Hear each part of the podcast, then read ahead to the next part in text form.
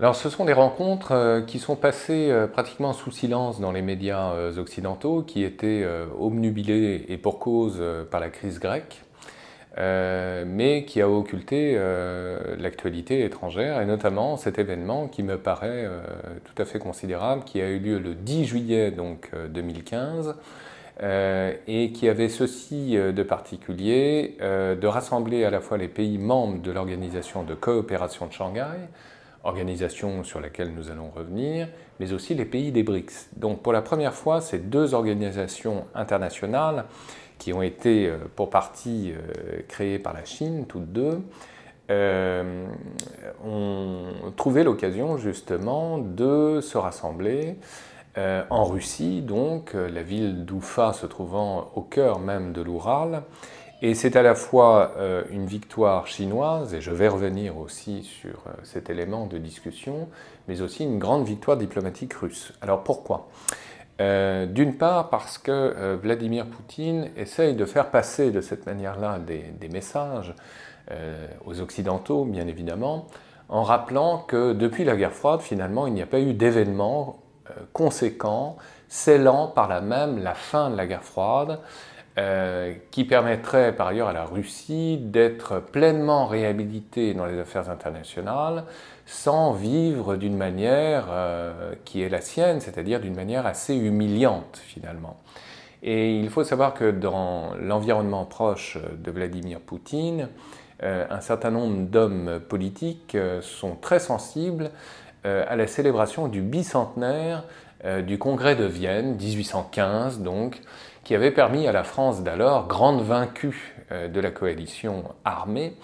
euh, d'être justement à son tour réhabilitée euh, dans le concert des puissances européennes et par là même permettre à l'ensemble des pays européens de coexister pacifiquement pendant plus d'un demi-siècle.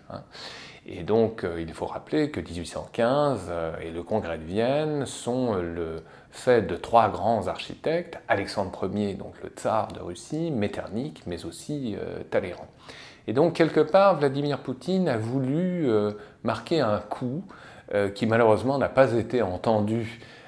en Occident, mais en tout cas auprès des Chinois notamment, cette salutation et cette sollicitation a été plutôt bien reçue. Donc, vouloir euh, marquer le coup par l'organisation d'un grand moment international, donc les rencontres d'UFA, qui restent néanmoins, et euh, par la force des choses, limitées par le nombre de participants, puisque seuls les BRICS et les membres, encore une fois, de l'Organisation de coopération de Shanghai euh, s'y retrouvaient. Néanmoins, il paraît important de rappeler justement cette coïncidence des faits entre un événement de nature mémorielle et puis un événement, je dirais, plus euh, conjoncturel. Alors, euh, qu'est-ce qu'il en est sorti justement de ces rencontres? Eh bien, euh, d'une part, pour Vladimir Poutine et son homologue chinois Xi Jinping, la réussite de renforcer donc leur coopération bilatérale, et ce dans tous les domaines, dans le domaine en particulier sécuritaire, mais aussi monétaire, et puis euh, la possibilité également pour des États tiers tels que l'Inde et le Pakistan de se retrouver précisément à Oufa à l'initiative des Russes et dans une moindre mesure des Chinois pour essayer de se réconcilier. Euh, et donc cet événement, hélas passé sous silence, est un événement quand même de taille parce qu'on a là, on le sait, entre l'Inde et le Pakistan, euh, une rivalité euh, non pas séculaire, mais quasi, hein, depuis l'indépendance de l'Inde en 1947. Et donc, pour l'une des toutes premières fois, Russes et Chinois ont essayé de pair, donc, de réconcilier les deux frères ennemis. Donc, c'est un événement en soi particulièrement intéressant. Rappelez également que ces rencontres ont donné lieu à la signature d'accords euh, de nature économique entre la Russie et l'Afrique du Sud, pays membre des BRICS précisément, et son président Jacob Zuma,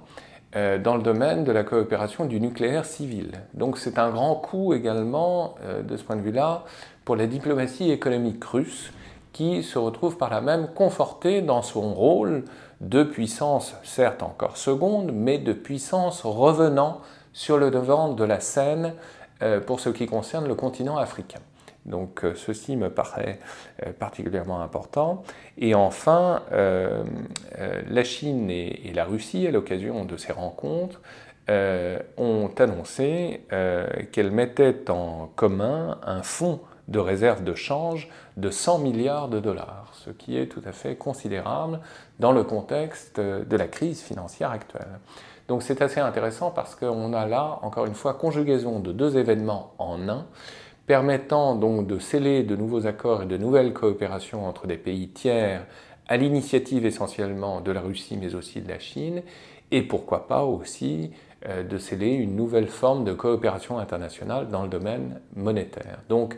à suivre, nous verrons si euh, l'histoire, comme on dit euh, dans les années à venir,